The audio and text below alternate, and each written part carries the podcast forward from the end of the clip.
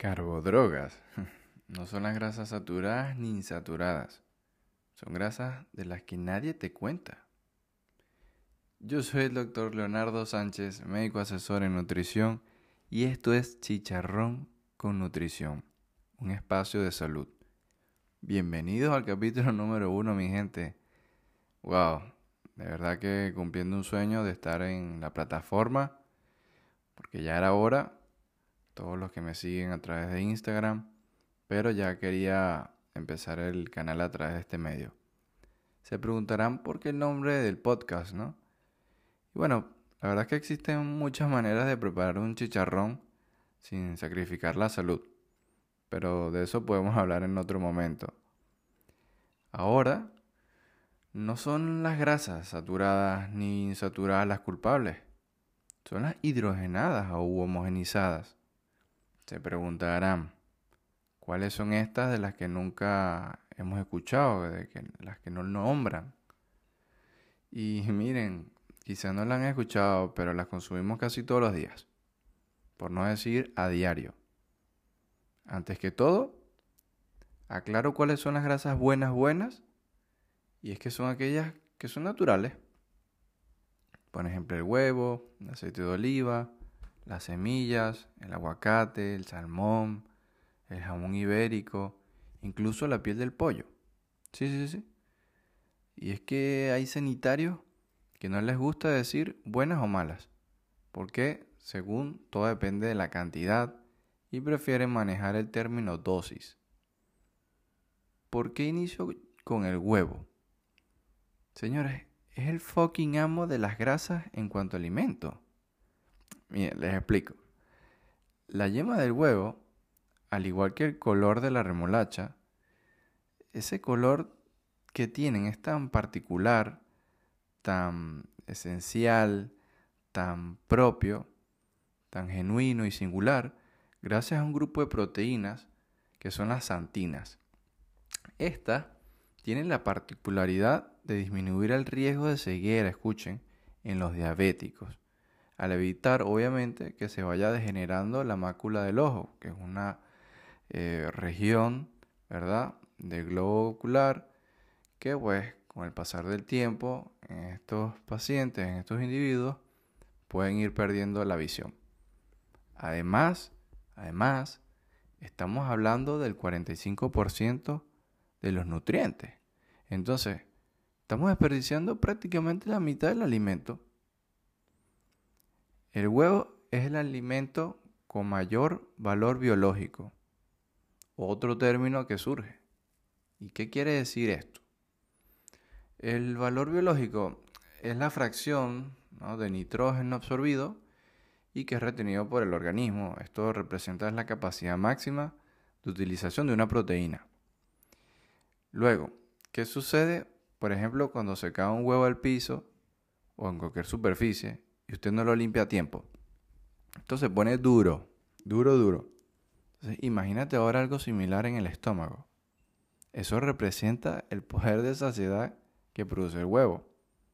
Y mientras más sólido, más sea.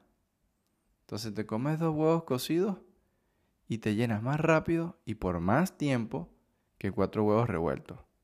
Es indiscutible. Ahora, a diferencia de las donuts, la pizza, tanto que nos gusta la pizza, las magdalenas, el croissant, el baguette, los pasteles, las tortas, las galletas industriales, ¿no? Ojo, hable de lo que es manufacturado, industrializado. Claro, si lo comes todos los días en casa, pero estoy hablando del ultraprocesado por el hombre. Todo lo que es sometido a altas presiones, y temperatura. Y además llevan como más de 5 ingredientes. Usted voltea el producto, ve la etiqueta y se sorprende de, todo lo que ve ahí. Son estas, son estas las grasas malas, las que no te sacian, estas que disparan el azúcar y la insulina, generan adicción. Porque, a ver, nadie es adicto al brócoli. Tú no dices, ay, me provoca un pedazo de brócoli con mantequilla. No, Tú quieres un pedazo de pan, un trozo, bien tostadito, de cuando el cuchillo rebane eso suene bien crujiente por fuera. A estas les han denominado carbodrogas. Sí, carbodrogas porque hacen un efecto de glucotoxicidad pancreática, es decir, irritan, es tóxico para el páncreas. Y esto es porque se está forzando a producir insulina, la cual es tóxica para esa cantidad de azúcar. Por más que mm, quemes con el ejercicio, intenta comer todos los días tres sándwiches grandes aún haciendo ejercicio.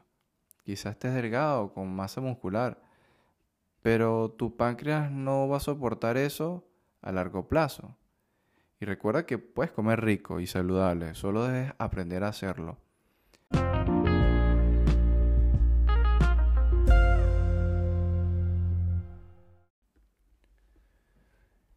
Son las carbodrogas las que se suelen relacionar con todos los síndromes y problemas que se están suscitando desde hace algunos años.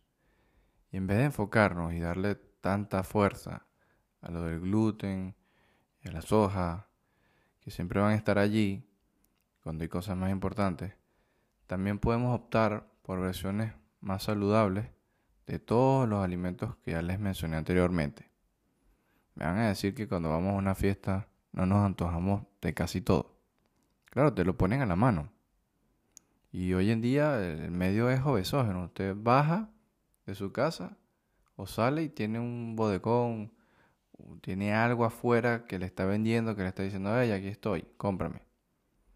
Entonces, recuerden que estas grasas en el producto también tienen aditivos, potenciadores del sabor, conservantes, y las papilas gustativas y sus neurotransmisores se van acostumbrando a ese gustico. Es verdad que hay muchos otros factores para tener esa adicción, ¿eh?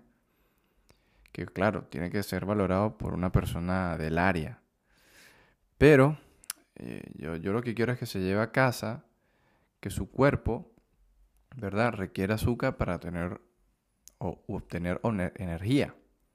Para eso su hígado puede producir su propio azúcar a través de algo llamado neoglucogénesis, que ya hablaré de esto en otro capítulo.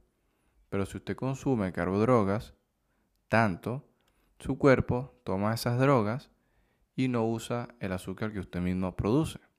Y adivina qué, si no usa ese azúcar, esta se eleva o se convierte en barriga. Y cuando su azúcar se eleva, usted tiene azúcar alto y literalmente se come los músculos. Por eso es que hay diabéticos tan delgados. Pero cuando usted no se carbodroga, su cuerpo la usa y no se eleva. Y cuando no se eleva, su hígado ni se come los músculos ni se convierte en grasa. La excepción es cuando tiene mucha actividad física.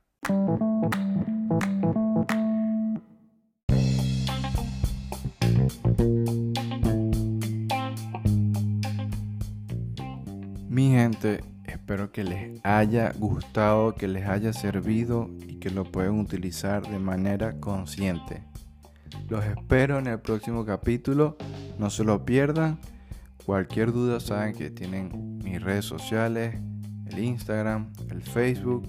Me pueden escribir a mi correo electrónico leonardmendicine.com y podemos resolver cualquier duda también para colaboraciones. Gracias.